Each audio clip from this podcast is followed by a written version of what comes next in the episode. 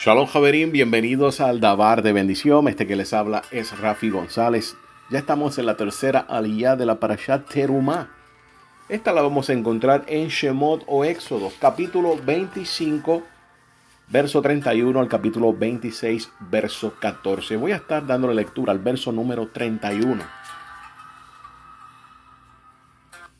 Harás una menorá de oro puro, labrada a martillo será hecha la menorá su base, su tronco, sus cálices, sus esferas y sus flores serán labradas a martillo de ella. Javerim, estamos con la lámpara menorá, el emblema de lo que es Israel. Ahora vamos a notar que esta lámpara era hecha de un bloque de oro sólido macizo. No se podía hacer separado. Y esto también está aludiendo de que así debe ser Israel, siempre unido, de una sola pieza.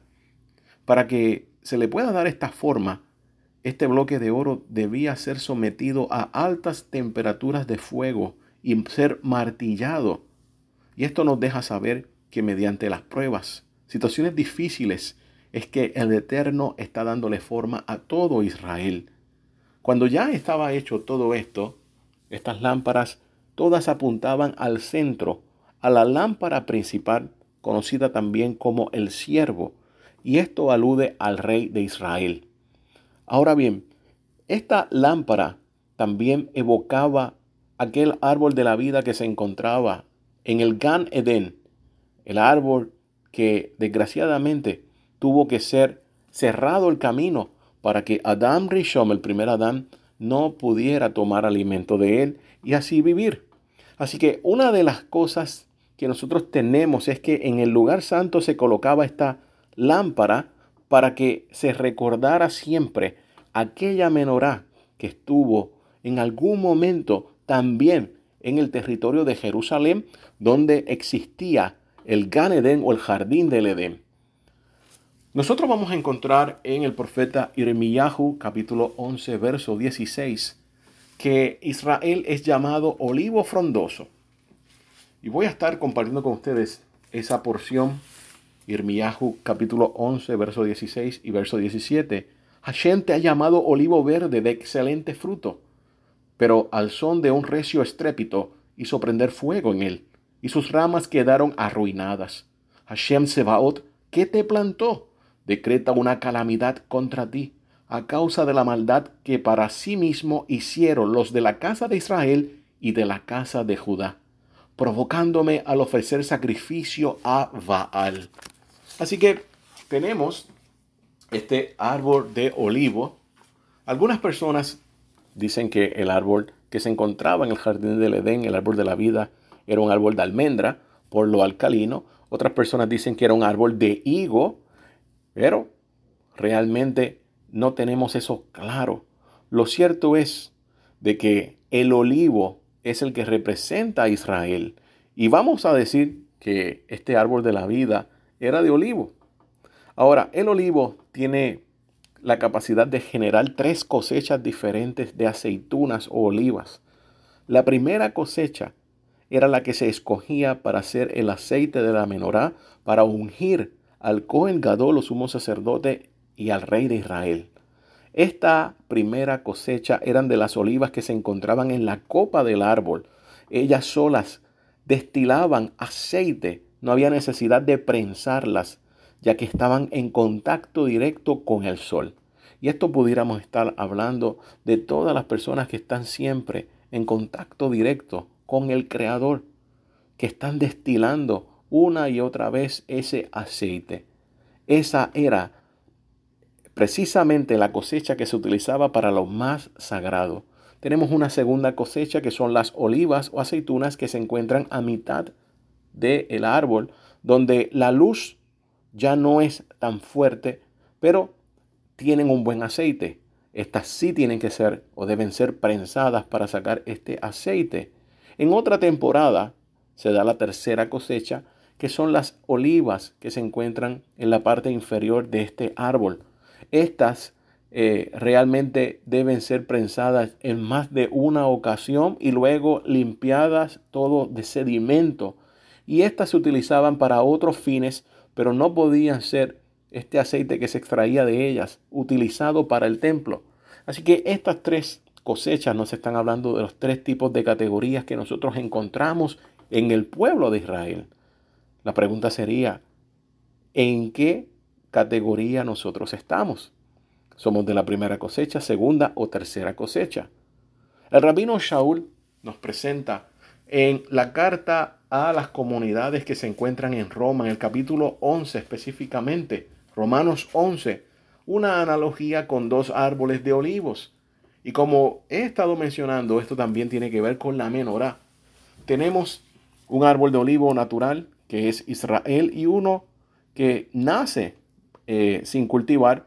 Algunas personas le llaman el oliastro silvestre. Y el oliastro silvestre realmente no es un olivo, sino que sirve su madera para que se pueda encender fuegos, ya que ésta está cargada de mucho aceite. Pero este oliastro, muchas veces llamado olivo silvestre, para que mejore su fruto debe ser eh, injertado en el olivo natural para alimentarse.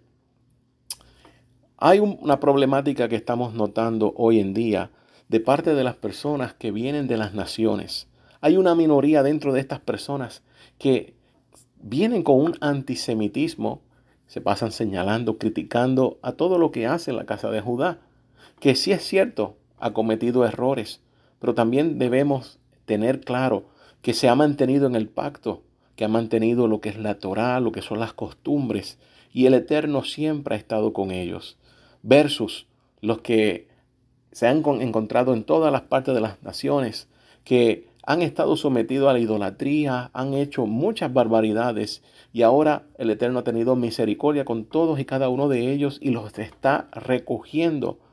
Hay una advertencia para este sector que aunque pequeño está muy vivo y latente. Dejar el antisemitismo. El antisemitismo heredado por Roma y por Martín Lutero. Dice el rabino Shaul en el verso 18 de ese capítulo 11 no te jactes contra las ramas. Y si te jactas, sabes que no sustentas tú a la raíz, sino la raíz a ti. Pero levantarás una objeción. Las ramas fueron desgajadas para que yo fuese injertado. Bien, por su incredulidad fueron desgajadas, pero tú, por fe obediente, puedes quedarte plantado. No te enorgullezcas, sino teme, porque si Elohim no perdonó a las ramas naturales, a ti tampoco te perdonará. Mira, pues, la bondad y la severidad de Elohim, la severidad ciertamente para que con los que cayeron, pero con bondad contigo. Si permaneces en bondad, de otra manera tú también serás cortado. Así que se desprende de la información que el orgullo está llevando a todas estas personas a criticar y a señalar. Y aquí tenemos graves problemas. También nosotros encontramos de que en sentido literal, esta lámpara cuando quedaba lista, todas las lámparas, las seis lámparas estaban apuntando hacia el centro, hacia la lámpara llamada el siervo. Y este siervo también está aludiendo al rey de Israel que le sirve a los demás, que siempre está encendido, que no se puede apagar. Esta lámpara como mencioné, representa tanto a Israel, pero también representa al Mashiach, al Mesías. Algo que llamó mi atención es que la palabra menorá tiene un valor numérico de 690 y es el mismo valor numérico de la oración convenio de sal. Y este convenio de sal que se estableció específicamente con los hijos de Aarón por todas sus generaciones, también evoca a que esto nunca dejará de ser. En el verso 40 nosotros encontramos una información sumamente importante y valiosa. Dice, ve y haz de acuerdo con su forma que se te muestra en la montaña. El Eterno le mostró la menorá, al igual que todo el resto del Mishkan, a Moshe Rabeno. Obviamente le estaba mostrando el Mishkan que existe en el cielo, donde trabaja nuestro santo maestro como sumo sacerdote o Cohen Gadol, donde entra al lugar santísimo, donde se encuentra con el Padre. Javerín, esa oración que acabamos de leer tiene un valor numérico de 2857.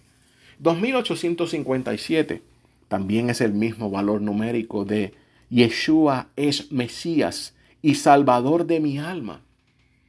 Así que, como he dicho muchas veces, ya se estaba hablando desde hace mucho tiempo de toda la misión de nuestro Santo Maestro, como Mesías que sufre Mashiach ben Yosef y también como Mashiach ben David, el que vendrá, uno como David. Javerín, podríamos estar hablando tantas cosas de esta menorá, lo que evocaba del principio de los tiempos, un recordatorio constante del árbol que se encontraba en el jardín del Edén, para que no se le olvidara a los hijos de Israel y en específico a los Kohanim, los sacerdotes que estaban trabajando allí. Una vez al año, en las fiestas, estos Kohanim sacaban hacia afuera la menorá, los panes con la mesa de la preposición para que todas las personas de Israel que estaban haciendo peregrinación lo vieran a la distancia y supieran de qué se trataba. Así que tenemos nuevamente, tenemos que preguntarnos de qué cosecha nosotros somos, qué tipo de oliva nosotros somos.